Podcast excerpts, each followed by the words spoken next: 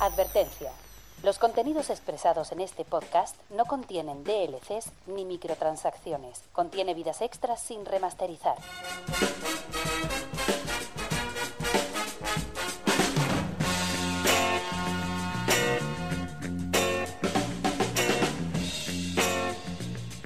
Bienvenidos a Gamica Podcast. Hola, ¿cómo estamos, querido personal? Bienvenidos a un nuevo programa de Gamica Podcast, el programa número décimo de la novena temporada, donde repasamos la actualidad del mundo de los videojuegos, como cada semana, aquí en directo, en Twitch, Beauty, YouTube o Twitch, como tú quieras. Además, hoy es un programa bonito para ver porque vengo, jo, vengo modo estrellita. Podcatcher favorito, Gamica Games, donde tú quieras, ahí nos puedes encontrar, al igual que nuestras redes sociales o un grupo magnífico y maravilloso de Telegram repasamos la actualidad del mundo de los videojuegos con una persona de la cual yo me enorgullezco de ser coetáneo, el arquitecto de la actualidad, el pilar de la información, el ancla de los titulares, Rosmen Álvarez. Buenas tardes. Eh, pregunta, ¿qué has pillado por Black Friday? Lo que he pillado por Black Friday es una infección en la vista. En Black, Friday me, ha dejado un ojo a la virulete, tío. Por eso, por eso, para la gente que no está viendo en VOD, por eso lo de las gafas de sol. Porque lo que me ha dejado ah. Black Friday es un ojo hecho una mierda. Algo, algo has pillado, al menos. Sí, sí, sí. he, pillado una infección en un ojo que me tiene, me tiene fatal. Sí, sí, correcto. Mm. Yo es que, yo es que han caído cosas por, aprovechando las rebajas de Black Friday. Y, y, no hago caso a, esa, a ese a, ese mítico dicho de drogas no. Tenéis que imaginar un poco la escena de Rosmen caminando por la ciudad de la laguna con la música de Pretty Woman, ¿vale? Sí. Tenéis que, imaginar, tenéis que imaginar eso un poco en ese concepto en vuestra cabeza de Rosmen caminando con bolsas a un lado y al otro y la música de Pretty Woman de fondo. En vez de comprar vestidos, estaba comprando fricadas y cosas para ordenador. Pero con una canción de Pretty Woman de fondo. Lo malo es que no tenías un Richard Gere al otro lado, pero oye, todo se andará. Ya, ya, ya. Pero es que no, es que he caído he caído en algo que ya tenía en Switch, pero comprado completo con todos los DLC en, en Steam, que es The Binding of Isaac. Completo, con Repentance. Eh, ¿Por qué me hago yo esas cosas? No lo Pregúntame. Sé. No lo sé. Pregúntame. Es un juego que sé que como empiece, no paro. Y eso lo sabemos todos los que conocemos Isaac.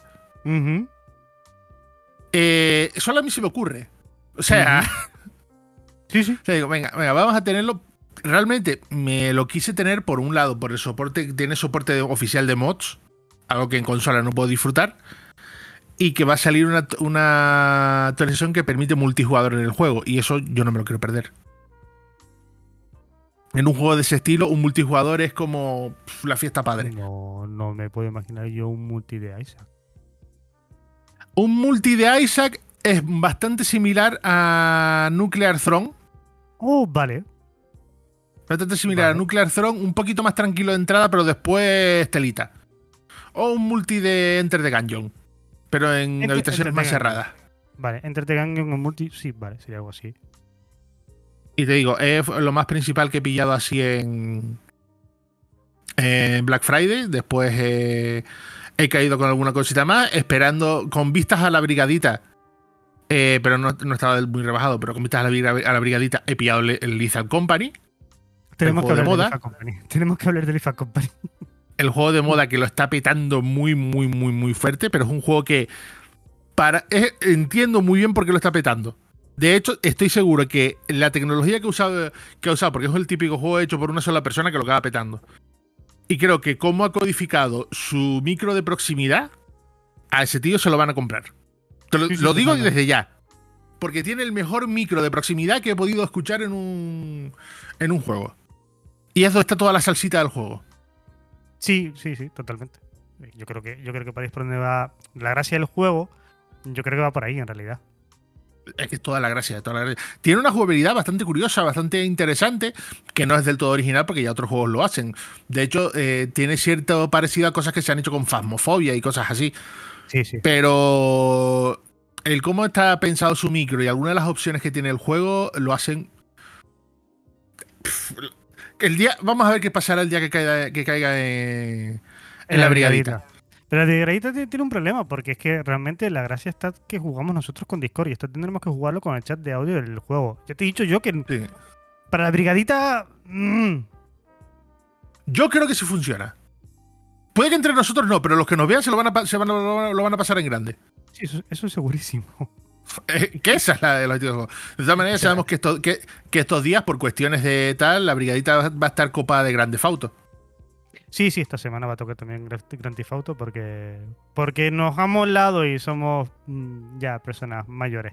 Ya nos está diciendo Chiwi en el chat que Ubisoft Store Assassin's Creed Syndicate gratis hasta el 6 de diciembre. Jueguito gra- gratis en la Ubisoft, Ubisoft Store. Que como no leo bien, Eh, en Ubisoft. Connect.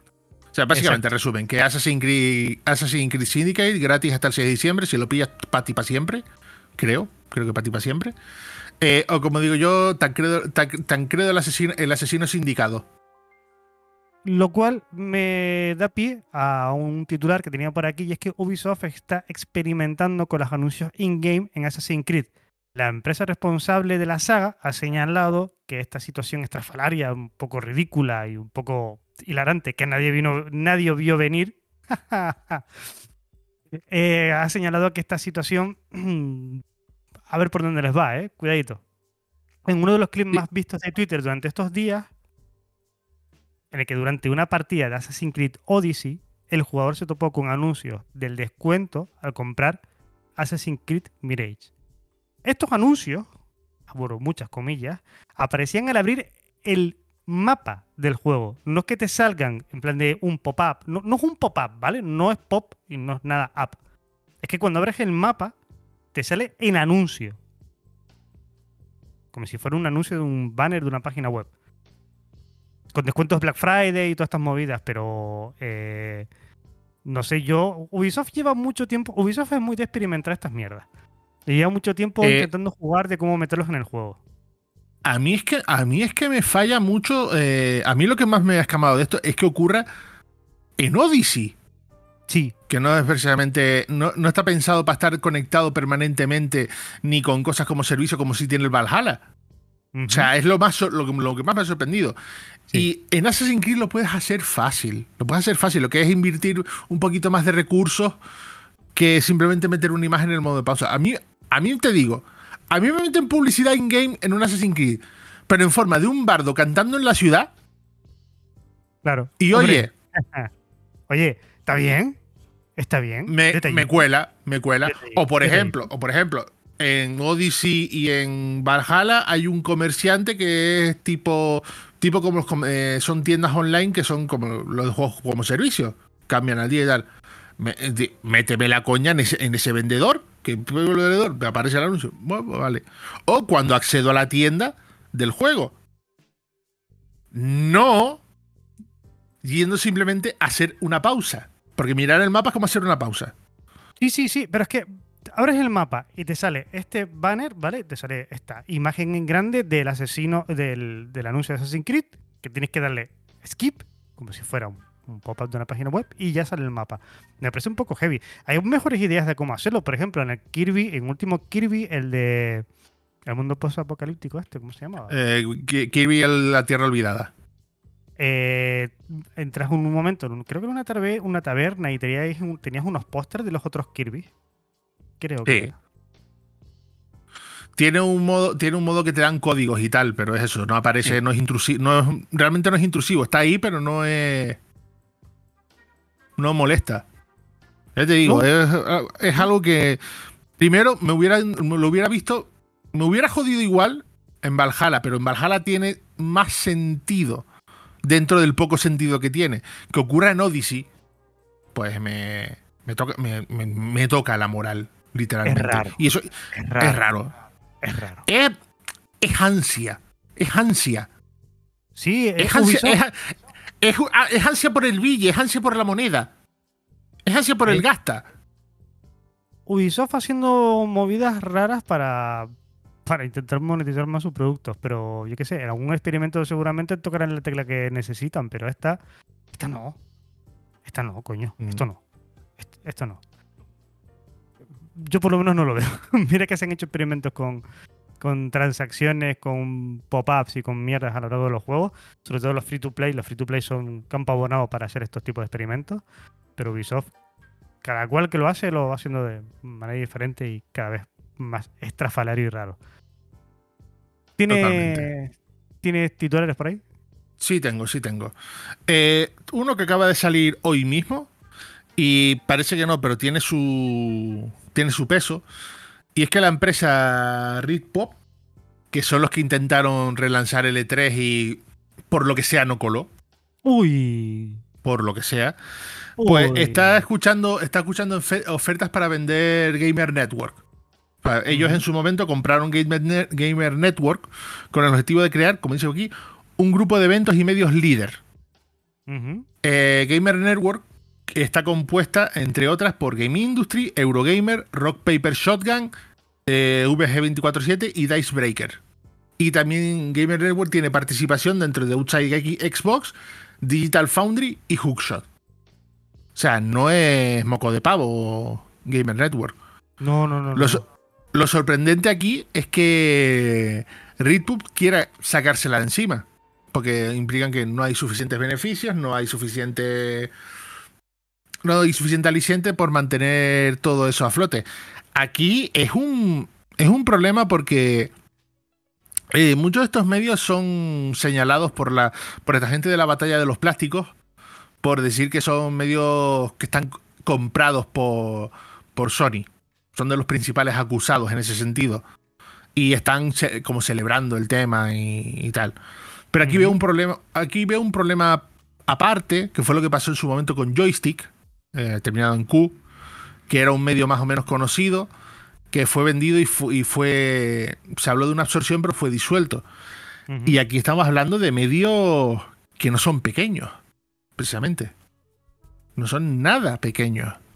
Estamos hablando de quien se lleve esto. ¿Cuánto, eh, cuánto, se- cuánto? ¿Cuánto? Dame, dame, dame, dame dígitos. no, no tengo ideas de precio. No tengo ideas de precio.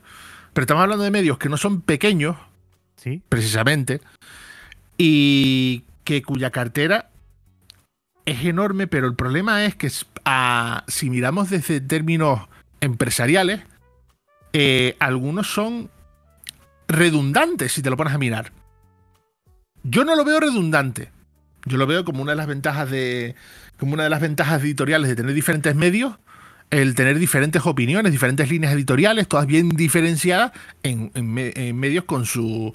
con sus jefes editoriales, sus responsables, sus redactores, todo bien diferenciado entre unos y otros. ¿Qué pasa? Que aquí podemos llegar, como ha pasado con. como estaba hablando con Joystick, que alguien decida comprarlo simplemente para cerrarlo y quedarse solo con uno. Sí, o para que cerrarlo y quedarse con la marca. Mira lo que pasó, por ejemplo, con, con IGN España, que era una página que estaba funcionando relativamente bien, hasta que cierta empresa lo compró y empezó a funcionar relativamente mal. Hasta el punto de que prácticamente hoy está desaparecida IGN España. Actualizaron hace poco al, al framework que usa IGN América, pero. eh, IGN España ha pasado por muchas manos. Me acuerdo que durante Muchísimo, un tiempo. muchísimo. Me acuerdo que durante un tiempo estuvieron con eh, manos de marca. Sí. Que fue una época buena Pero- la que estuvo en manos de marca. ¿eh? Mm. Pero, por ejemplo, aquí nos afecta. ¿En qué nos afectaría a nosotros? Aquí, por ejemplo, Eurogamer España Sí, podría verse. capaz. podría verse afectada. Que yo lo que yo lo que vería lógico en caso de ocurrir algo así sería coger todo el grupo que funciona con IGN, con IGN, perdón, con Eurogamer España Eurogamer. y renombrar y y tirar para adelante. Claro, pero si renombres ya no eres Eurogamer. Es que es una putada porque pierdes todos esos hits que tiene una página como es Eurogamer España, una, una página web con una reputación. ¡No te rasques el ojo, joder! Perdón, perdón, ¡No Perdón. te rasques el ojo, por favor! Te lo pido. perdón, Te lo pido que lo estoy pasando muy mal, ¿vale? perdón, intentaré no hacerlo. Gracias. No, pues es lo- te, es te lo- decía que, que sería una putada porque cerrar Eurogamer está cerrando una página que ya tiene uno, un, un hit, ya tiene un ya tiene un, un camino en internet que no tendría una cosa nueva. Si cierras Eurogamer lo que hace es que te llevas todo el mundo a Chiclana y ya está. O, hace- o haces la web de que o haces la, O la web de Chiclana. Uy, madre mía, No sé. chiquita casa de. Casa- la casa de locos. Chiquita casa de locos. Hay una cosa, eh, hay varios Aunque- aunque eventos. yo pagaría muy fuerte por volver a ver eh, a Josep- Sonic María Sempere con, con Pep, que que para mí, Mm. junto con Chico Digo, hay- N, son hay- mis padres. Hay una cosa, eh, hay unos eventos que están dentro de Gamer Network que no va a vender Redbox, que son la MSM Comic Con y EGX. No me suena, pero son eventos que están dentro de Gamer Network que no se va a deshacer de ellos. Que claro, si ellos son los que organizan la Comic Con de Nueva York y la PAX no- y se especializan en eventos, pues no les interesa quitarse eventos de encima. Pero la, la X también te suena, que es la, Euroga- eh, el- es la Eurogamer Expo. no me acordaba de ella.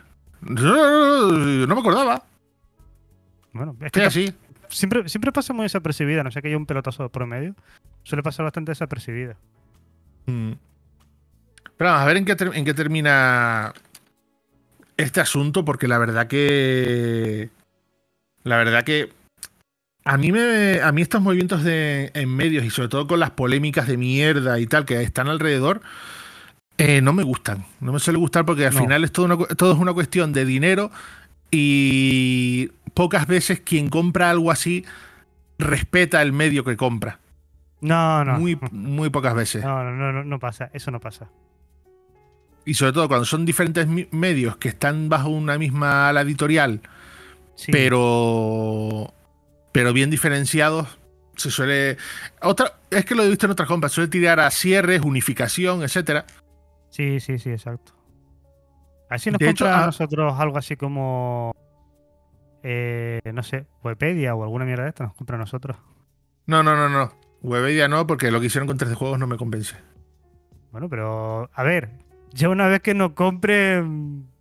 No Sí, tenemos nos por qué seguir aquí. Exacto, no tenemos por qué seguir aquí, ¿sabes? Ya, igual nos abrimos, después igual nos abrimos, nos, nos abrimos otra web. Claro, y después, mira, de los creadores de Gamica. No, espérate, No, espérate. Sería, sería una nueva. Un nuevo medio de, comunica- de comunicación creada por veteranos del sector.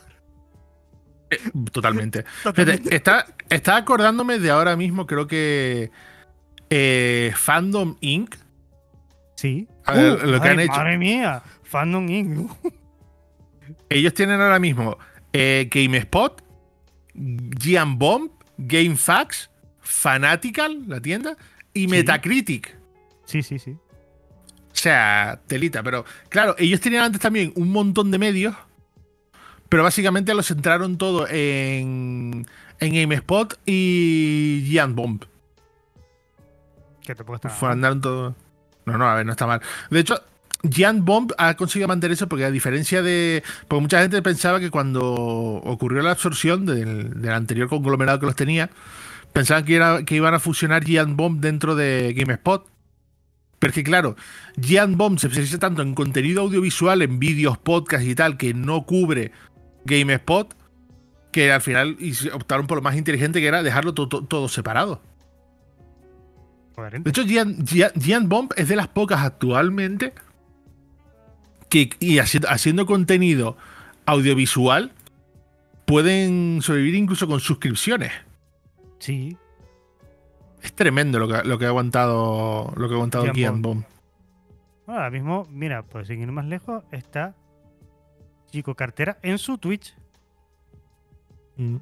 En su propio Twitch. Porque, porque hay que explotar esto también, ¿sabes? ¿De qué, de qué está hablando, por cierto? Eh, no, no sé qué está hablando, pero normalmente suele estar muy, muy metido en su Twitch eh, aprovechando para hablar de política. Está hablando de. Está hablando de Pablo Moto. No, gracias. Pol- política, lo que no habla sí. en. Lo, lo que no puede, lo que no puede hablar, no debe hablar. Porque si tú quieres hablar de estas cosas, te abres tu propio canal y, y, te- y es, lo que ha, y es lo que ha hecho él. Es como si nosotros nos ponemos aquí ahora a hablar del especial de Doctor Who que salió ayer. Eh, no lo he visto todavía porque una persona ha estado trabajando. No lo has visto todavía. Porque una persona ha estado trabajando y estamos esperando que no trabaje para verlo, los tres. No sé cómo terminará esto. Yo se lo digo. eso. Yo, te, yo te digo ya que esto es un motivo de traición, ¿eh? De lo veo y después, ah, no, no, no lo he visto, no lo he visto. Pero yo ya lo he visto. No, no, si yo tengo que ver cómo termina esto, porque después me dicen a mí que si. que no, es que no lo has visto, no, no tengo el control. No tengo el control. Tendría el control si fuera el que tiene la tele. Si fuera el que tiene la tele más grande de esta casa. Pero si tienes una tele nueva, ¿qué me estás contando? Sigue sin ser la tele más grande de esta casa, créeme. Pero da igual, yo tampoco tengo una tele grande y ayer lo disfruté como un enano. Te, juro, te juro que ayer lo disfruté como un puto enano, en serio, ¿eh? No, no, te creo, te creo, te creo. Pero tú piensas, la mía, la mía nueva es de 50 pulgadas. Eh, la de mi hermano es de 69. Eh, avancemos, ¿vale? Porque no, quiero quedarme aquí estancado. ¿Sabes a, veces, que, ¿Sabes a veces lo que pienso? Que la gente debe estar escuchando el podcast y pensando en las cosas. En que este, este se ha sacado la lotería o algo. Eh, no, no, no, no, no, no, no, de estar. Mira, hablando de cositas que. Han ocurrido cosas. Han ocurrido cosas, han ocurrido cosas. Hablando de lo que. Uy, y el año que viene. no me hables del próximo año. el año que viene. Te decía, hablando de lo que me estás comentando, Game Newell tendrá que testificar en persona en el juicio contra Wildfire Games. La demanda antimonopolio interpuesta por la desarrolladora llevará al principal responsable de Valve, de Valve perdón, a, testificar para arrojar luz sobre la estrategia de negocios de la compañía. El motivo de la demanda, por si alguien no se acuerda, interpuesta en abril de 2021, fue el 30% que obtiene Valve de las ventas en Steam. La demanda, que ya tiene un tiempo ya, ¿eh? fue rechazada ese mismo año, pero Wolfare Games pudo volver a abrir el caso en mayo de 2022 con más hechos que apoyan su caso. La parte demandante considera que el hecho de declarar en persona y no de forma telemática, como en principio había solicitado Nave Weevil, Nave, Nave, por motivo de salud, no, Gave. Newell. Es que, es que me, mezclaste, dijiste Nave Kewell. Mezclaste el nombre.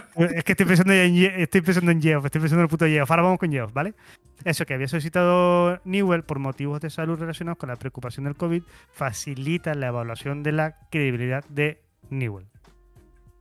Eh, esto viene de lejos, ¿vale? Esto viene de muy lejos. De hecho, la desarrolladora Wolfred Games, ya en 2021 cuando impuso la demanda, eh, tenía unos hechos bastante, bastante claros. Yo quiero, por si no lo sabéis, es una desarrolladora que está, si no recuerdo mal, en San Francisco. Creo que estaba en Marina Bay o Baja Bay, creo que era. Bueno, está, en San Francisco, California. Y son los responsables de juegos como, por ejemplo, los High Combat, Overgrowth, Receiver 2, The Broadside Express, Lugaru. Y están al mando está David Rosen, que es CEO and Lead Programmer, Jeffrey Rosen, John Graham y Abro Ser no son nombres que te tengan que sonar de absolutamente nada, ¿vale? Pero de nada. Pero el estudio lo fundó allá por 2003. Eh, es que tú date cuenta que Warfare Game, el Lugaru, creo, creo, no, no, no fue Lugaru, creo que fue Lightning Shadow creo que fue Lenin. Mm, no fue Lugaru. El Lugaru yo creo que fue de los primeros juegos independientes de aquella horneada que yo jugué. Y a eso allá por 2004. 2005, 2004, por ahí. imagínate. Esta gente tiene muchísima carrera. De hecho, ha sido responsable, por ejemplo, de juegos como Lugaru, que es David Rosen. Eh, no solamente tiene la, en su en su currículum vitae el Ross Enterprise, sino que también ha, trabajado para Sega, para Google Western Industries y es uno de los creadores de Humble Bundle. De hecho, en su, momento, tanto David Rosen como Jeffrey Rosen, los hermanos Rosen, Rosen y Rosen, son los que realmente se quedaron, eh, son los que fundaron allá en su momento. ¿Cuándo? Voy a un momentito a hacer un fact check porque no sé cuándo Bu Humble Bumble, Humble Bumble. Humbly Bumbly.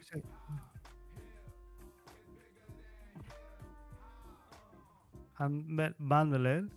No sé exactamente qué año empezó en 2010. Para, allá por 2010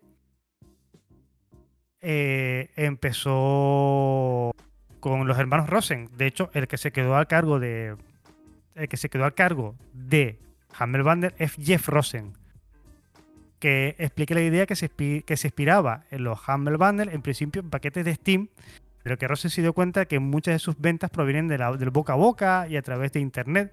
Y así como, es como crear Humble Bundle en principio para una para, para, hacer un rollo benéfico con la Cruz, con Cruz Roja América, Child Place, Electronic Foundry Foundation y Charity Water. Esa es la, idea primigenia de Humble Bundle. Yo no quiero decir exactamente hasta qué punto esto es Steam versus Humble Bundle. Pero no estaría mal tirado decirlo. No, no es eso, ¿vale? No, no, no estoy diciendo eso, ni mucho menos. Esto es una cosa que está. Una demanda que está interponiendo Wildfire Games. Pero lo está interponiendo a sabiendas de que uno de los hermanos Rosen también es el creador, CEO y propietario de Humble Bundle. Entonces, Pero es que piensa una cosa. Es el mismo tipo de juicio que eh, en el fondo, en el fondo es un juicio muy similar al de al que tuvo Epic con Apple. Y al que tiene ahora. ¿Es Google con Epic o.? Esto todo el mundo con todo el mundo, pero lo de, lo de Apple con Epic es diferente y habría que meter Bandcamp en la ecuación. Entonces es más complicado todavía. Esto es mucho más directo. Esto es eh, Wolfire Games dice que el 30% que cobra Steam es demasiado y que ellos en su plataforma, que Humble Bundle ahora mismo también es una, plata, es una plataforma, ¿eh? eh es mejor. Entonces, para, para ellos demostrar que Humble Bundle es mejor para los desarrolladores indie, ¿qué hacen? Interponen esta demanda en Wolfire Games. Con Wolfire Games, perdón, a Steam. Se puede. Ah, yo, por si fue, es, un, es, un, dato. Eh, hoy, he hecho, hoy he hecho periodismo, ¿eh? Porque he dicho. vale, Warfare Games. ¿Quiénes son? son? Son estos hermanos. Ah, mira que también. Hoy he hecho un poco de investigación. Si quisiera ser yo mal pensado. Si quisiera ser yo mal pensado. Eh, teniendo en cuenta que IGN es quien es el propietario ahora mismo de Humble Bundle. Sí. Y el director de IGN ahora mismo es un ex empleado de Sony. Correcto. mira, mira, para, para ahí, hasta ahí va a ir yo. Correcto, sí. Por eso digo que podría ser perfectamente Sony contra Steam. Si nos ponemos muy mal pensados. Hay que hilar muy fino. Hay que hilar muy fino. Esto. Hay que, hay que hilar muy fino, pero ya te digo que alguien lo habrá pensado antes que yo. Es que aquí hay mucha gente que están interconectadas de alguna manera con un sitio con otro. Entonces, mm, no es un ataque a Steam baladí. Quiero decir, hay muchos intereses puestos y hay muchas miradas críticas puestas ahora mismo en el juicio. Y para que no sea una. Quiero pensar yo que a lo mejor para que no fuera una super mega compañía tipo Sony interponiendo una demanda por este motivo a Steam, que no tendría absolutamente nada que ver porque Sony ahí ni corta ni pincha ni nada, pues han dicho, oye, que tenemos un estudio y desarrollo cuando empezamos nosotros a trabajar, cuando éramos chavales, que el último juego lo sacamos en 2017 y está ya aparcada, que es Warfare Games. Oye, pues mira, vamos a, vamos a entrar por aquí. Que podría ser perfectamente, ¿eh? Quiero decir, una noche con dos cervezas tontas y te vienes arriba, se te ocurre una idea y tiras para adelante con eso. Dice, dice de, Conan, de, Conan 99, quiero que me den su opinión sincera, sin spoiler, de Final Fantasy XVI. Mm, a ver, hay una hay una, hay una forma rápida de, dar una opinión del juego. ¿Tú tienes una Play 5, Javi? No. Yo tampoco, ya está. Correcto. Listo. Vale. ¿A quién no sé la Sony? Es que yo creo que Sony le está dando ahora mismo a todo. A todo. Y es una noticia muy interesante porque, a ver, nos, nos las estamos cogiendo con papel de fumar, gorro de aluminio, conspiranoico a tope, ¿vale? Súper a tope. Mm. Nivel 900 porque esto es muy loco. Pero oye, cuadra el cuadra. Es que lo bueno es que de lo bueno de las conspiraciones es que si te montas bien el guion siempre van a cuadrar. A mí me acaba de cuadrar todo de puta madre, o sea, Wolfare Games es, son, ha interpuesto una demanda encubierto por, por Humble Bundle que a su vez está encubierto por Sony. A mí me cuadra. Vale, y si, no, en los comentarios nos podéis refutar si queréis, ¿eh? No hay problema ninguno. En los comentarios nos vamos de hostia. ¿Qué más tienes por ahí, compañero? Eh, tengo. A ver. Este. ¿Funciona? ¿Funciona? ¿Sí funciona? Sí funciona. Vale. Este tiene que ver con. con el mega retraso, o no tan mega retraso, bueno, sí, es bastante retraso, el de la forma final de Destiny 2, que han dicho que del 27 de febrero que lo iban a lanzar, pues ahora lo han retrasado al 4 de julio de 2024. Hombre, 4 de julio. Qué fecha tan interesante para lanzar un videojuego. Mm. Dicen que la forma final necesita un poco más de tiempo para llegar a ser exactamente lo, lo que quieren que sea. Así que van a cambiar su fecha, su fecha de lanzamiento al 4 de junio de 2024, dijeron un comunicado. La forma final es el cierre de los, die- de los primeros 10 años de Destiny y para guardianes de todo el mundo ha supuesto incontables horas juntos. Sí, Bastante, sí, sí, sí. la verdad. Un huevo de horas en Destiny 2, ¿eh? Queremos que esté a la altura de ese camino y sigamos a tomarnos el tiempo necesario para poder entregaros una expansión más grande y ambiciosa, una que esperamos que recordéis y atesoréis durante años. Como es normal, este cambio trae consigo dudas sobre nuestro calendario de los próximos meses, dice el mensaje. La temporada de, de los deseos, ¿cómo se nota la voz cuando estoy leyendo? Eh? La temporada de los deseos empieza mañana y se extenderá hasta el lanzamiento de la forma final en junio. La mayoría del contenido de historia de la temporada de los deseos tendrá lugar entre finales de noviembre y febrero, como planeamos originalmente, pero el equipo va a añadir nuevo contenido que estará disponible para todos los jugadores hasta el lanzamiento de la forma final. Este nuevo contenido, disponible desde febrero, di- consistirá en aventuras semanales basadas en el progreso llamadas Deseos, y en marzo llegarán los juegos de guardianes de ese, que este año tendrán un enfoque innovador en la competencia entre clases. Además, a principios de abril estará disponible una actualización de contenido de, dos meses para todos los jugadores llamada En la Luz, que preparará a los guardianes para la aventura en la que tendrán que embarcarse hacia el interior del viajero. A ello hay que sumar el contenido jugador contra jugador, que incluye tres nuevos mapas que llegarán en mayo. Tengo unas ganas de que salga ya y terminar con, Destiny 2, tío. Que esto- lo estoy mirando el otro día y tengo casi 200 horas en Destiny 2. Mm. Eh, es, el juego, lo- es el juego que tengo puente, ¿vale? Es el juego que voy pillando de puente. Voy cogiendo cuando no tengo así nada específico que jugar. He hecho, de- he hecho una partida de Destiny 2 y al final, a lo tonto, pues mira. Necro. Bueno. Buenas, Necroraptor. Justo me estaba acordando de Necroraptor el otro día. ¿Por qué? Justo. ¿Por qué?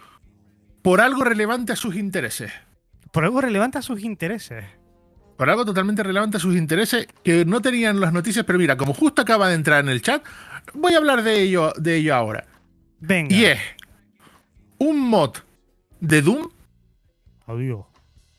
que estas son las cosas que le gustan a este hombre, Adiós. que es Doom Infinite, que convierte Doom en un roguelite. No me jodas. Y es la puta hostia. Voy a buscar esta mierda. A ver. Doom Infinite. Es. Es brutal. Es brutal.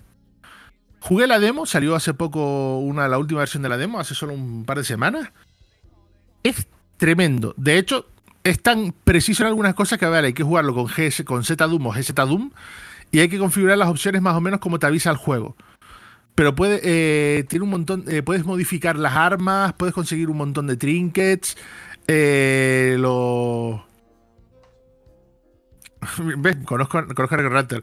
Me acabo de comprar un PC hace 10 minutos, me voy a instalar el Doom para jugarlo. una Se acaba de PS5. comprar una PlayStation 5 hace 10 minutos voy a extraerlo para jugarlo. Oye, ahora que tienes una PlayStation 5, avísanos si te pasas de Final Fantasy XVI, porque no- nos están pidiendo review desde hace no sé cuánto y no tenemos PlayStation 5. Pues si te las pasas tú, jugarlo. avísanos. A- avísanos y, y quedamos un día y me cuentas. Pues te, te digo, el, este mod roguelite, mm, oja, tengo que mirar, tengo que mirar eh, si tiene experiencia multijugador, porque podría ser la polla. Pero te juro que está tan bien hecho y tan pulido que le pasa, le pasa una manita por encima a muchos roguelites que he visto de, de primera persona. Es hay demo, hay, hay demo, hay demo, ¿eh? Sí, sí, sí. Hay que, es un, hay que jugarla con GZ Doom, teniendo el, el Doom 2 original como base. Pero, digo, muy, muy, muy, muy, muy recomendable. O sea, el hecho, el, hecho- Lo voy a dejar por aquí, lo voy a dejar por aquí, a ver si tengo un El- momento mañana y lo pruebo. El tema de, por ejemplo, poder modificar las armas en tiempo real para que tengan más daño, tengan más habilidades, el poder conseguir objetos co- como consigues en Binding of Isaac o otros online que te añaden habilidades diferentes. Por ejemplo, eh, una de las primeras básicas que conseguí antes de bloquear más era uno que cada pocos segundos me iba recargando automáticamente dándome balas para la escopeta. Por poner un ejemplo, o simplemente una especie de, de hechizo que al empujar con la mano puedes empujar a diferentes enemigos y se, y se te recarga cada 10 segundos y es un ataque más que tienes encima. El tema es que los enemigos, los enemigos no son fijos. O sea, los mapas, hay eh, todavía no son mapas generados proceduralmente, son varios mapas a, son... que, te, calles que Necro tiene que trabajar, ¿vale? No sigas tentándolo. Lo siento. Son mapas que ya están prehechos, pero hay una buena cantidad. Pero, por ejemplo, los enemigos son aleatorios y encima tienen las habilidades tocadas. No, no, son, no son los típicos enemigos de Doom, ni siquiera. Y puede que haya los dos enemigos que no funcionen de manera similar. Porque tienen ataques nuevos, habilidades nuevas, etc. Es buenísimo. Es buenísimo. Y te juro, me acordé de Necroraptor cuando lo vi. Así que ahora que ha entrado, pues tengo que. Tenía que decirlo. Sabemos la, droga que te gusta, hermano. La papelina la primera gratis. Exacto. Voy, a dejarlo por aquí para, verlo un poco más adelante, a ver si puedo echar un, un vistacito a la demo. Que te quería decir, otro que se retrasa, que está totalmente desaparecido del mapa, justo antes de que me cortara con Cruel Doom, que ah, se acaba de anunciar ahora mismo la clasificación, bueno, ahora mismo, ayer, la clasificación para de Television Heartland en Taiwán y sugiere, sugiere un lanzamiento inminente después de que este spin-off de la franquicia homónima de Ubisoft se retrasara desde hace ya dos años. Television, que es un juego que por cierto entregué de puta madre la, la brigadita, eh, se supo poco de él, se lanzó, si no recuerdo mal, una, se anunció con una cinemática inicial, quiero recordar, que ya se uh mucho tiempo ya. Estuvo, el juego estuvo en prueba, en fase beta, durante muchísimo tiempo también, pero no termina de salir, no termina de llegar. Tenía que haber salido en marzo de este año. Estamos en la fase final de, del 2023, estamos en... Dime un, dime un boss de Elden Ring. Dime, no mm. sale ninguna hora. Joder, visor seguro de Malenia. Pues Malenia, estamos en Malenia, estamos ahora mismo 2023, está en Malenia. Y, y no, hay, no, no, no da pista ni vista ninguna de que, de que, de vaya a salir.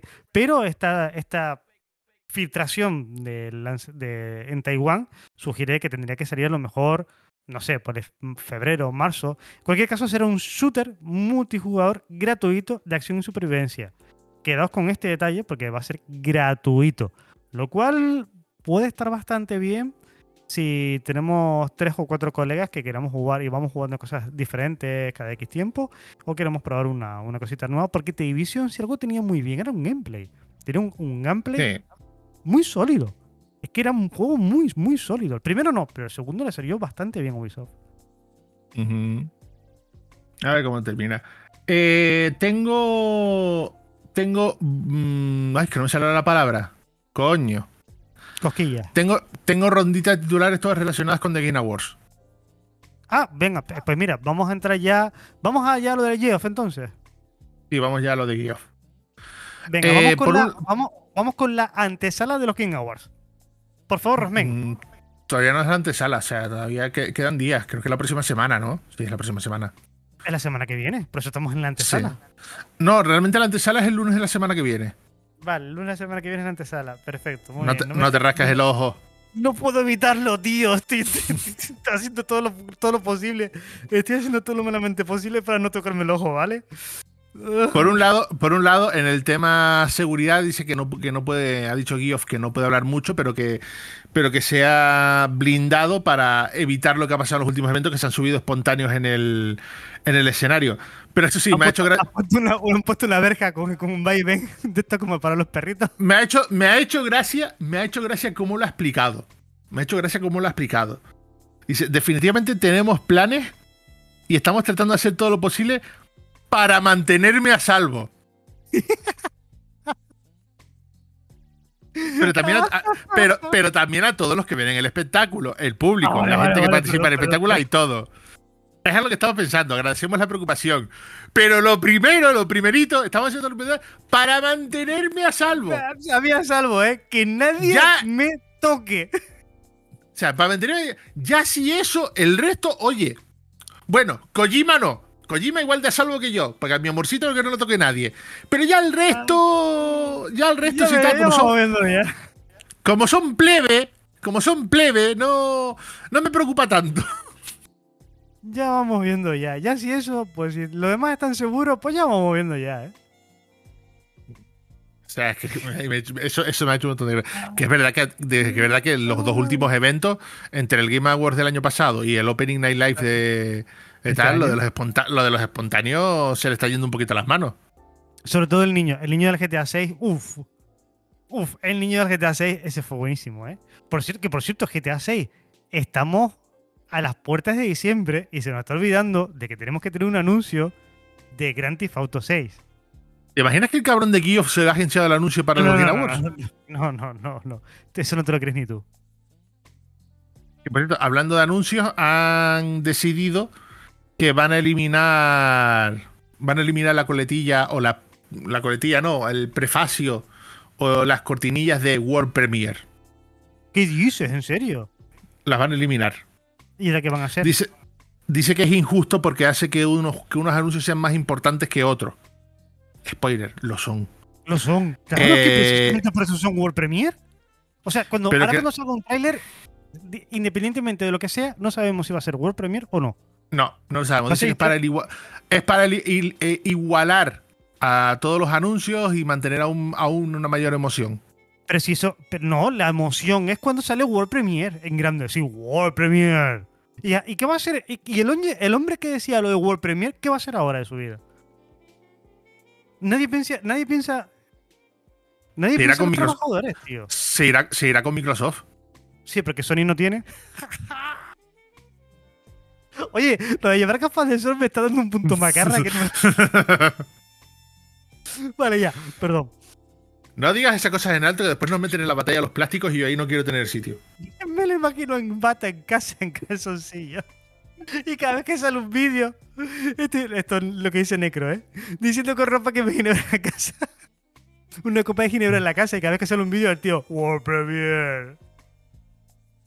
Y la, y la- y la- Correcto, y la Nacho. esposa, la- al lado. Felipe, que este no es. Ya está, Felipe, ya este no está, ya está, ya está, ya pasó. Yo antes, Ay, yo qué- antes qué- era importante.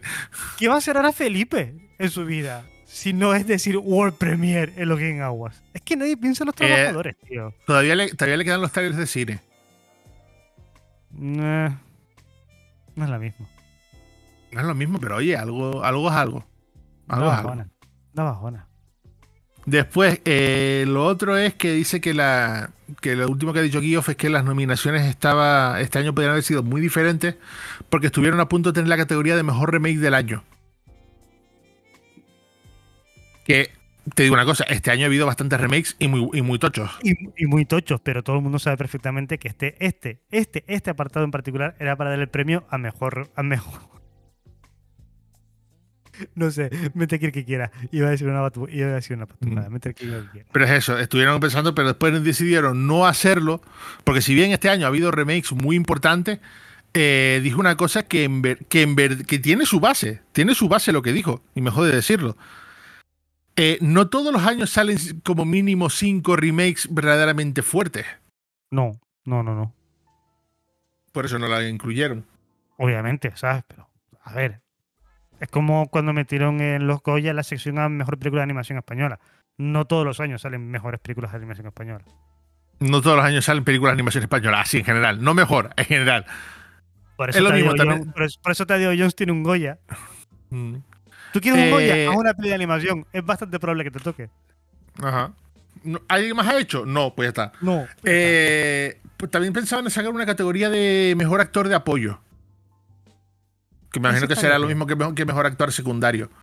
No, sería Yo- mejor acción de reparto, creo. Sí, algo así, no sé. El tema es que podría molar, pero decidieron que al final no. Por lo que fuese. Vale. Venga, ¿ti- ¿tienes más de eso de los King Awards? No, esta era la rondita que tenía completa de los, de los, Game, de los Game Awards. ¿Y más titulares? Alguno, alguno de eso tengo. Alguno de eso tengo. Mira, eh, ahora hay polémica con el juego, con uno de los juegos de lucha que más me gustan. Eh, Fighting Hearts, el que iba a ser un juego de lucha de, de My Little Pony. Porque han decidido, han avisado que la próxima actualización será la última del juego.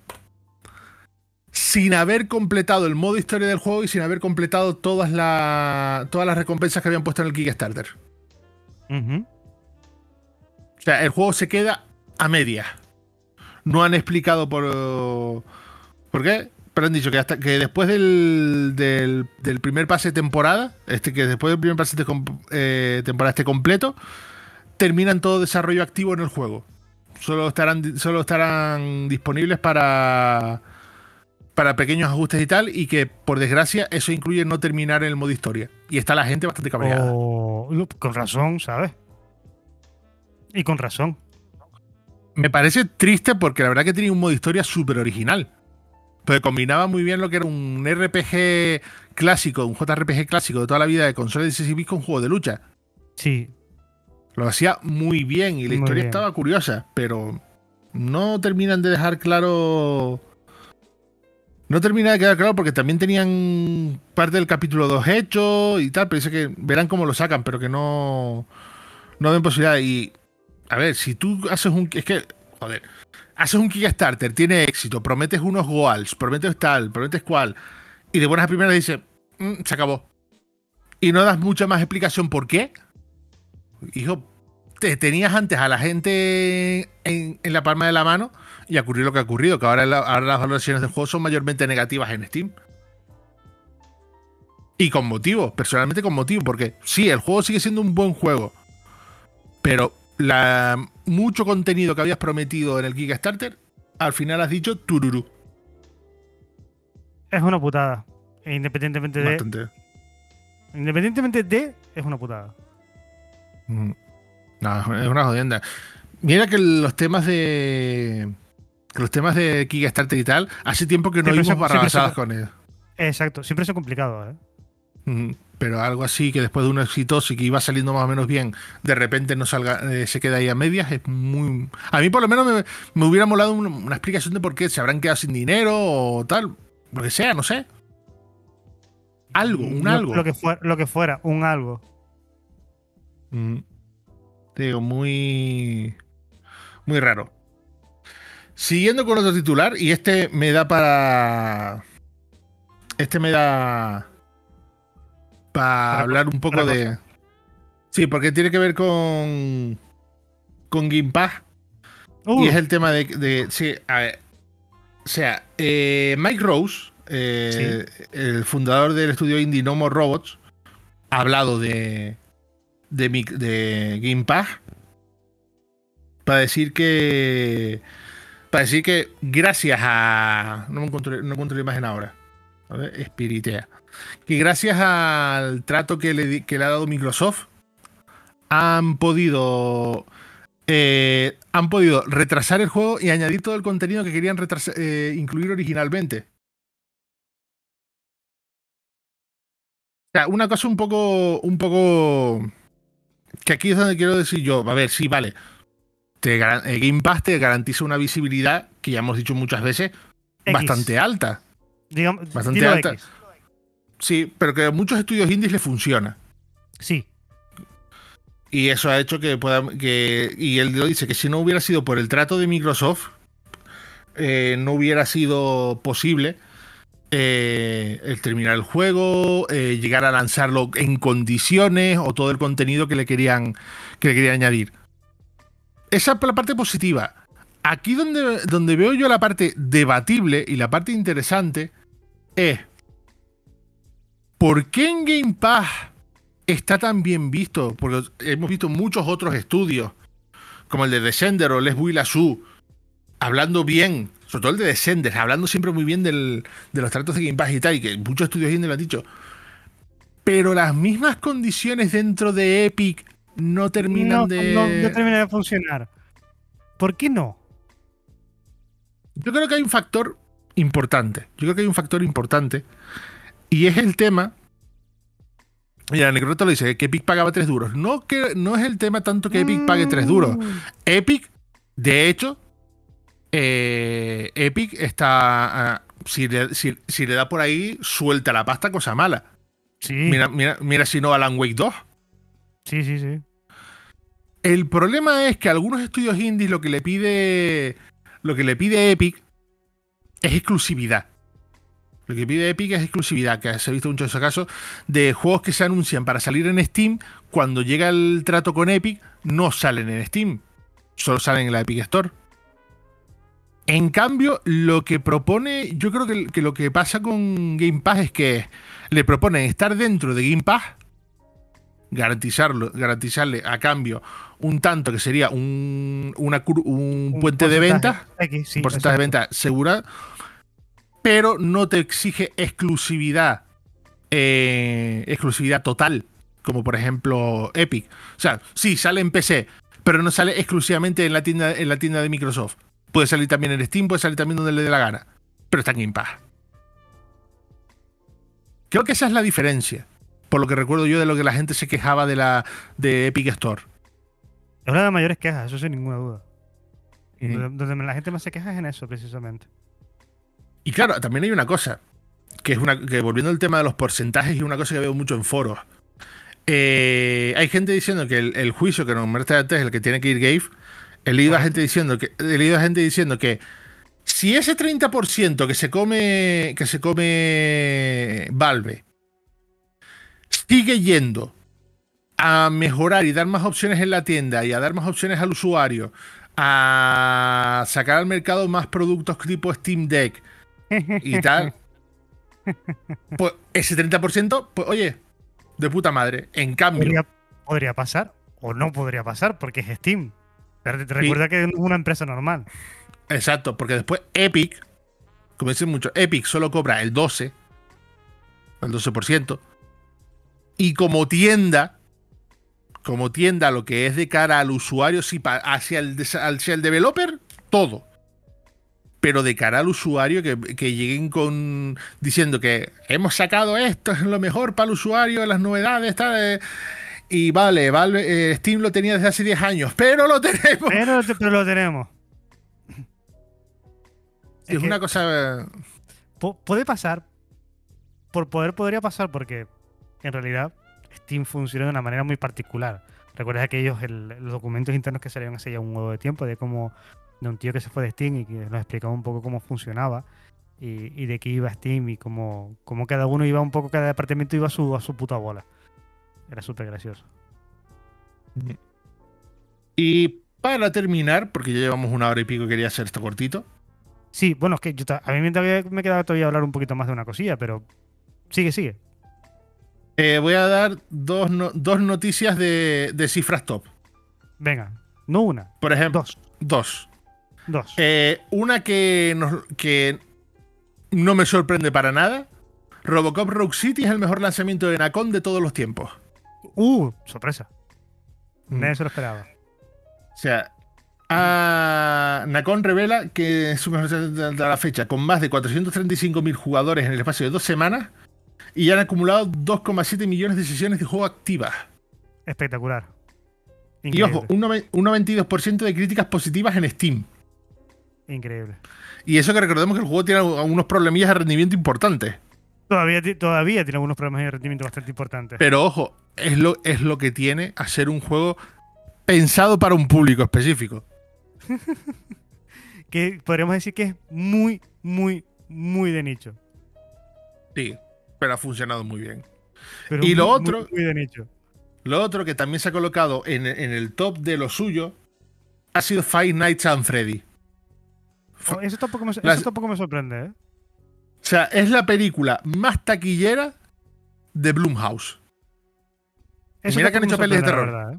Sí, sí, Pues sí. es, su, es- es su película más taquillera. Que habiendo costado, mm, creo que costó 15 millones. Creo que costó 15 millones Algo hacerla. así. un- una cifra bastante ridícula, sí. Pues lleva recaudado 295,4 millones. Dice Necro, no, no estás solo, Necro. Yo también lo he intentado un par de veces y no consigo entrar. No, no entro. Yo he entendido, No. parte del, yo he entendido parte del lore, pero por memes de TikTok. ya está. Bueno, que también está bien, ¿eh? Mm. Justo la, la pe- la peli. la antes, la peli que tenía Blumhouse. Más taquillera era múltiple. Core- increíble, pues, pues superó, mi- superar a múltiple no sé si es fácil o difícil. Mm. ¿Cuánto? ¿Tienes cifras por un casual? Múltiple hizo 278,7 millones. 278,7 millones. Mm. Después, eh, la otra, anterior a, esa, ante- anterior a esa están los 255,4 de la noche de Halloween y los 252,2 de Déjame salir. Es bastante en realidad, ¿eh? Mm. Yo te digo, la de Five Nights at Freddy va a, ser, eh, va a dar pasaga. Va a dar pasaga y la gente va a ir a saco. Porque, claro, es que Five Nights at Freddy la han hecho igual. de- eh, o sea, Blumhouse ha hecho la peli de la misma forma que Nacon hizo Robocop. Sí. Bien en No fue- cuatro duros. Bien, en cuatro duros. Y no fue, y no fue pensando en, ar- en agradar generalmente, sino sobre todo el fandom.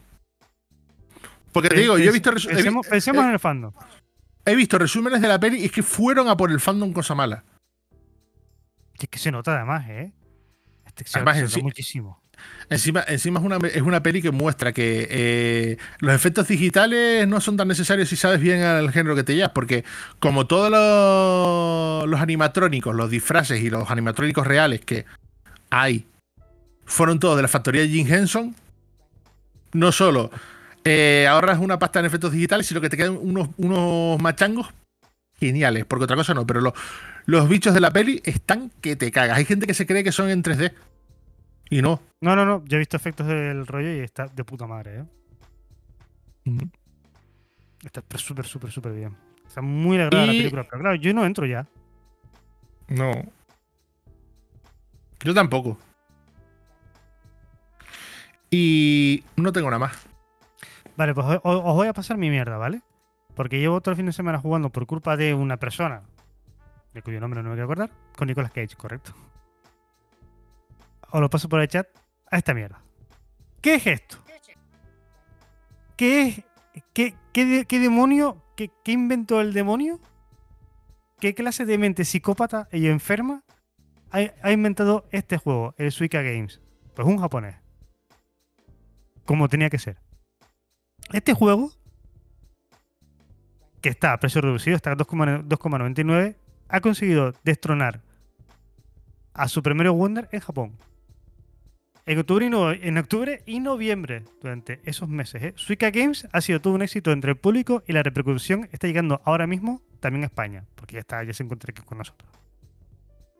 Es cierto que quizás de entrada Suica Games haya costado muchísimo menos competir con otros juegos, porque ese precio de 2,9 2,99 en España es, obviamente, muy fácil de adquirir, pero el juego en sí es lo que realmente crea adicción y el boca a boca es una cosa terrible, porque es el típico juego que te enganchas y no sueltas nunca. Eh, actualmente aparece el juego más vendido de la Nintendo Switch en la eShop. Sí, en la eShop a nivel europea. Y además ha batido cifra- cifras de espectadores en Twitch durante toda la semana, alcanzando un pico máximo de 116.965 usuarios el pasado día 16. ¿A qué coño viene tanto rollo esto con el Suica Games? La respuesta es bastante fácil de, resol- de- de decir, porque es un juego muy sencillo, muy adictivo y que funciona con partidas rápidas. Y cuando digo que es muy fácil, muy adictivo y con partidas rápidas, es que no te lo crees ni tú. El juego va como un, como un disparo. La Yo estoy dinámica jugando ya. es- Estás jugando ya, ¿no? Sí. Ya está, ya está, Rosmen, venga, ah, buenas noches. La dinámica del juego es muy, muy sencilla. Son, hay que combinar distintas piezas de fruta que al caer, imagina, vamos tirando piezas de fruta que al caer se confirma, eh, se, se combinan y se transforman para crear unas frutas más grandes.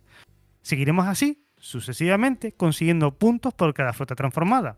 Al conseguir crear una sandía, por ejemplo, la fruta más grande, que es la fruta más grande del juego, si no recuerdo mal, ganaremos la partida y obtendremos una nueva puntuación que podremos comprar con nuestras propias puntuaciones anteriores o con las del resto de usuarios del mundo. Esto va de comparar, aquí no hay tiendas ni mierdas ni nada. El control no puede ser más sencillo. Ratón, apunta, pincha y ya está, ¿vale? O con, si estás en la Switch con el dedo. No tiene ninguna complicación más allá de eso, de ir combinando frutitas, las rojas con las rojas, las naranjas con las naranjas y las violetas con las violetas. Punto. No hay más. A veces tenemos mm, alguna algún mimic, en plan pieza extra y cositas así, pero nada. El juego es la cosa más sencilla, chorra, fácil, rápida, para toda la familia que te puedas tirar a la cara. Yo no recuerdo un enganche así desde desde los primeros juegos de Android que eran bastante de Flappy Loops y rollos así. O, o Cookie Clicker. O cookie clicker, exacto. Son estas, estas enganchadas que, que son muy fáciles. Además, está en el navegador. O sea, buscáis Suica, Suica, con cada kilo, game.com y tenéis la versión de navegador. La versión de Switch es verdad que se ve bastante más bonita. Tiene más detalles. La de navegador es un poco más sencilla. Pero nada, que es el mismo juego. Y te engancha. Esta mierda engancha que no es normal. O sea, no es normal. ¿Yo sabes para qué lo estaba usando este fin de semana? ¿Para, descansar del Black Friday? Para las pantallas de cargas del Grand Theft Auto Online. Pues también.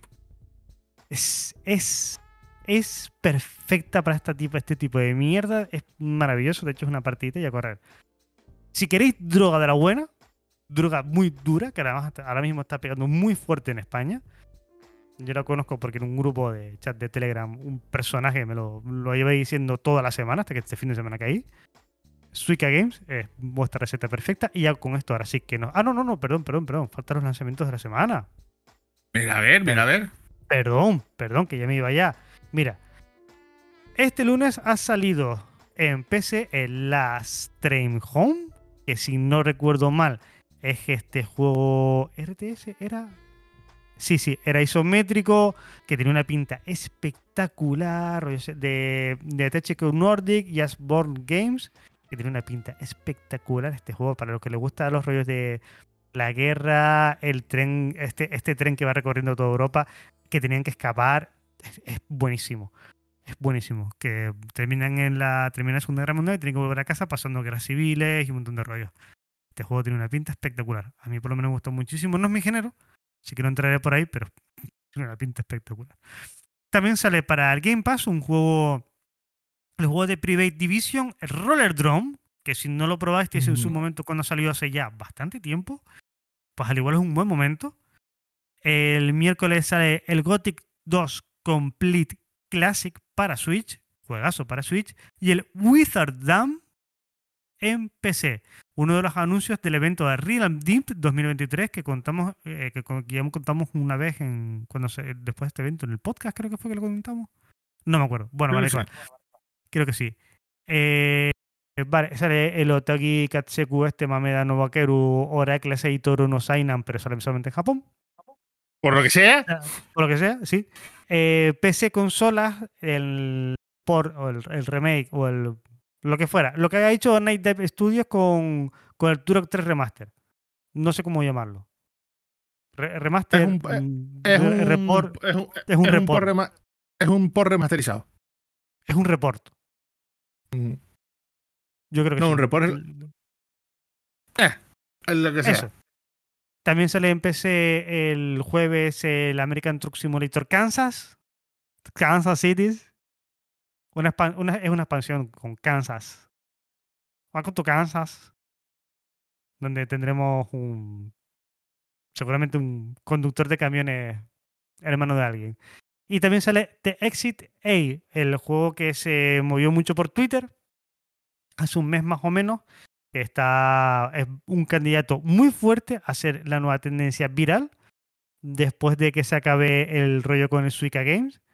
The Exit 8, yo creo que va a ser la, la próxima. Rosmin está enganchadísimo ahora mismo, lo estoy viendo. Sí, sí, sí, yo te, estoy, escuchando y estoy, estoy enganchado. Sí, sí, ahí totalmente. bueno, es culpa tuya.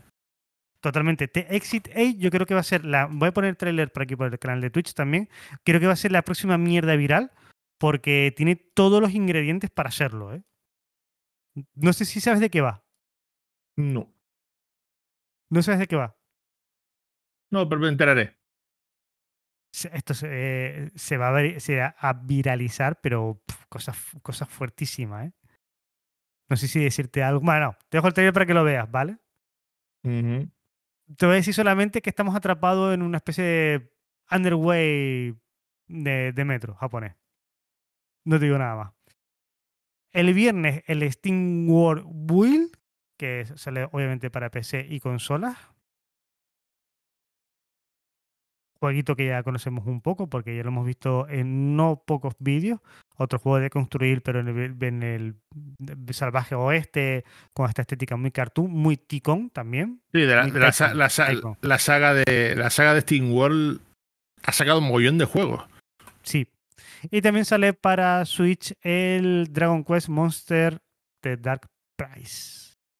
Los lanzamientos de esta semana que nos dan un poco de respiro, la actualidad del mundo de los videojuegos también nos deja un poco de respiro porque ya estamos en prácticamente los Game Awards y a partir de los Game Awards esto volverá a ser un pitote y un follón y un chocho que, no te menes. Así que vamos a ir desconectando por esta semana para recoger un poco, para recargar un poco las pilas para que la semana que viene nos pille bien. A ver si tenemos, a ver si vemos mejor la actualidad de la semana que viene. eh, tú mismo te lo has buscado. Acabo de conseguir la sandía. Pues mira, ya casi, ya está. Mm. Pues ya está. Así que nos despedimos hasta la semana que viene, Rosmen Álvarez. Hasta la próxima y que el bicho te acompañe. Nos despedimos aquí, como siempre recuerda, nos vemos de aquí a siete días. Eres lo que juegas. Hasta la semana que viene.